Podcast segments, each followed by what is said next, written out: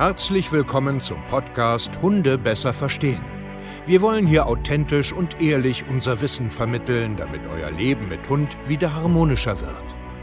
Heutzutage gibt es mehr Informationen über Hunde als je zuvor.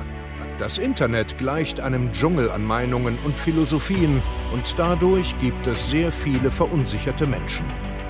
Damit ihr wieder Licht am Ende des Tunnels seht, nehmen wir euch an die Hand und begleiten euch durch diesen Dschungel. Wir räumen auf.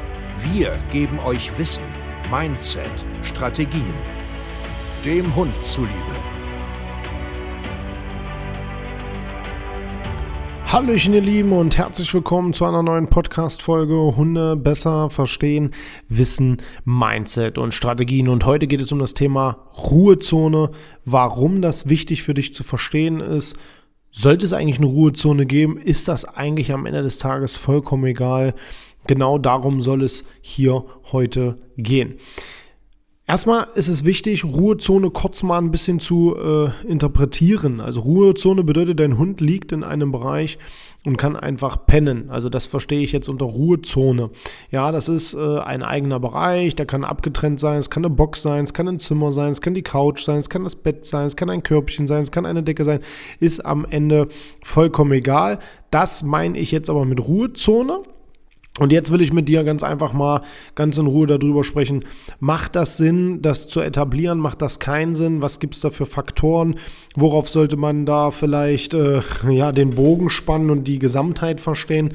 Und genau darum soll es jetzt quasi hier heute in dieser Podcast-Folge auch gehen. Der erste wichtigste Punkt ist, gerade bei jungen Hunden, aufgeregten Hunden, Heranwachsenden, also die auch zwei, drei, vier sind, ist ein eigener Schlafplatz extrem wichtig. Weil nur Schlaf keine Auslastungsmodelle, Fahrradfahren und was weiß ich nicht, alles, Suchspiele und dies und das, macht deinen Hunden an sich im hormonellen Haushalt ruhiger. Nur wirklich die Augen zu, richtig schlafen, ja, so richtig hier mit Zittern und Wackeln und so weiter. Wenn das oft in deinem Alltag eine Rolle spielt, wird er automatisch ruhiger, weil der Körper runterfahren kann und die ganzen stressigen Hormone, die so im Alltag passieren, viel besser ausgetrieben werden. Schlaf ist extrem wichtig. Punkt. Ob du das willst oder nicht.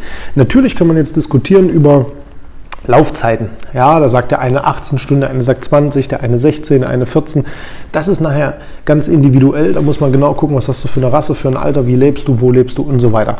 Aber grundsätzlich musst du erstmal verstehen, dass richtiger Schlaf, also wirklich runterkommen, sehr, sehr wichtig ist.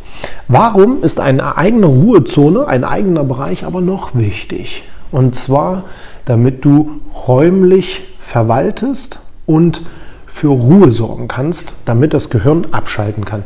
Wenn dein Hund zum Beispiel fünf Möglichkeiten hat, sich irgendwo hinzulegen, hat er oft strategische Orte. Er liegt unterm Tisch, ja, gerade Corona, ganz, ganz viel im Homeoffice, sich einen Hund geholt, der Hund ist die ganze Zeit bei einem und er lernt, wenn mein Mensch einen Kaffee ähm, holt, wenn er aufs Klo geht, wenn er arbeiten geht, ich bin überall, ich liege überall und nirgends. Das heißt, du verwaltest so keine Räume, du verwaltest so auch den Kopf nicht, also dass du einfach Grenzen setzt und sagst, hey, du musst mich nicht die ganze Zeit verfolgen. Bleib bitte nur in diesem Bereich. Auch wenn ich eine Etage höher gehe, wenn ich kurz einen Müll rausbringe, wenn ich mir einen Kaffee hole oder aufs Klo gehe. Ist ganz wichtig, weil du da automatisch mit dem Kopf einfängst, für Sicherheit und für Ruhe sorgst. Okay? Du verwaltest Räume. Und weil du Räume verwaltest, nimmst du Stress ab.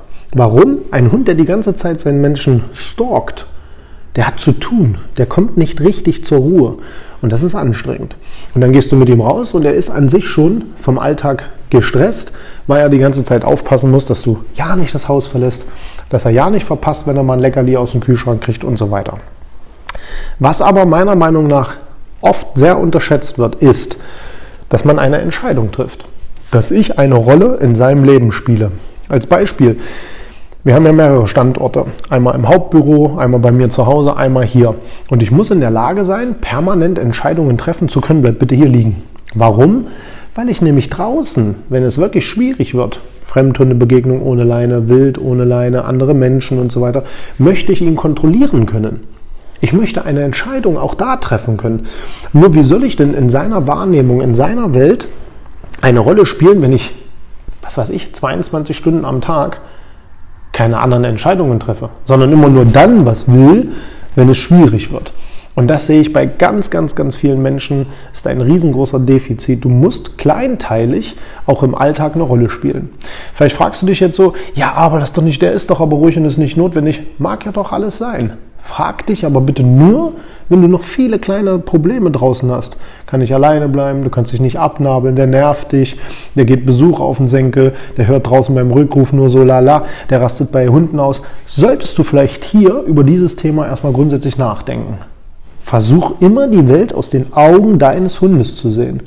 Wie sieht er dich? Sieht er dich als Entscheider, als Vorleber, Vorbild? Kannst du Räume verwalten? Zeit? Stimmung? Kannst du das? Spielst du eine Rolle im Leben oder nicht? www.hundetrainer-stevekeier.de Wir finden das gemeinsam mit dir raus, ob das gerade relevant ist in deinem Leben, ob das eine Rolle spielt oder nicht, damit du deine Probleme in den Griff kriegst.